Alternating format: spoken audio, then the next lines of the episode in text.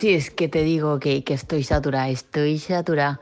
Coño, de verdad, como, como los médicos no encuentren la vacuna del coronavirus, la vamos a encontrar los padres, te lo digo yo. Te lo digo yo, ¿sabes? Mira, te cuento mi día a día. Es decir, yo me levanto a las 7. Me levanto a las 7, desayuno con calma porque me mola desayunar con calma. Me tomo mis 40 minutos para desayunar tranquilamente, que pin, que pan.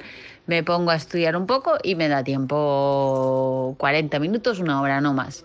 Se levanta el peque y entonces me pongo el gorrito de profesora. Y durante toda la mañana, hasta las 2 de la, del mediodía, le hago de, de profesora. Una cosa es ser madre, otra cosa es ser profesora lo que no han conseguido las profesoras en un año, te aseguro que yo lo he conseguido en dos semanas. Que sepa sumar, que sepa escribir, que sepa hacer dictados, que sepa hacer dictados en inglés, o sea, alucinante. Pero bueno, es así, ¿no? Claro, es decir, ahora lo que tiene es la carga de una profesora como yo, ¿sabes? o sea, lo cojonuda que soy yo y, que sea profesora particular. Llevamos más de 15 días de confinamiento. Tú sabes, ya te dije que yo les llevo ventaja a todos ellos, con lo cual yo llevo un año y medio de cuarentena, con lo cual de confinamiento. Así que para mí el hecho de estar en casa no es tan grave. Lo que es más grave es que, bueno, en el espacio en el que hay en casa estemos, pues eso, cuatro personas y sobre todo que esté un niño, ¿sabes? Que necesita correr, que necesita saltar, que necesita, pues eso, un poco chillar, hacer, hacer cosas para, para toda la actividad que tiene. Pero bueno, bien, lo estamos llevando más o menos, yo creo. Eh, sinceramente yo creo que, bueno, o sea, 15 días más obviamente los tenemos. Yo creo que esto nos da para finales de abril, seguro. Y hay que hacerse la idea. Lo que yo he dejado un poco de mortificarme es por el hecho de que si no puedo estudiar, pues no puedo estudiar. Ahora lo primero es mi hijo y mi familia.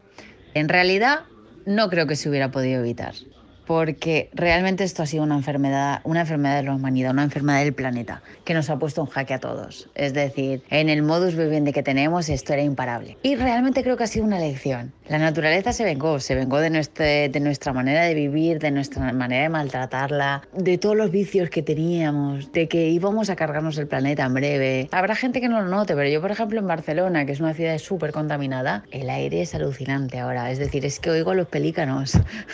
¿Sabes? Es una cosa en, en Barcelona. Así que es cierto que pienso que hay una parte positiva. Hay una parte positiva de en cuanto a si dejamos de lado mm, el individualismo y realmente que si vamos por separado y cada uno va a su puta bola como hemos hecho hasta ahora, siendo egoístas, vanidosos y pensando en sí mismo, no nos lleva a ningún lado. Pero si realmente nos juntamos y vamos a por un fin común, sumamos y nos restamos. Con lo cual, sí, pienso que esto, aunque sea un par de generaciones, un par de generaciones tres, nos ha dado una enseñanza, nos ha dado un varapalo y sobre todo nos ha dado el varapalo de, de, darnos cuenta de lo que realmente es importante. Estamos con la gente con la que queremos, saber a quién echamos de menos, saber qué es superfluo, qué es material, qué es necesario, qué no lo es.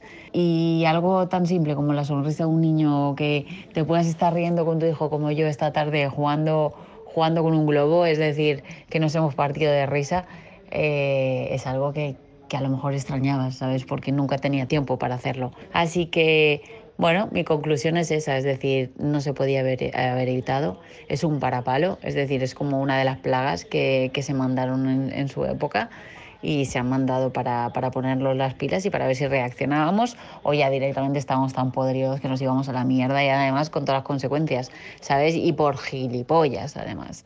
Pero bueno, yo creo que estamos reaccionando más o menos tarde, pero estamos reaccionando, con lo cual vamos a ver si salimos de esta, pero si salimos está claro que saldremos reforzados y saldremos juntos, porque por separado no. Ah, y una última cosa, por mí la Unión Europea se puede ir a la mierda, porque no está sacando pecho por nadie, con lo cual a estas alturas, sobre todo Francia, España, Italia, que son los que más hostias están recibiendo con esta enfermedad y que de momento seguimos esperando ayudas de una unión que nunca llega, por mí se puede ir soberanamente a la mierda.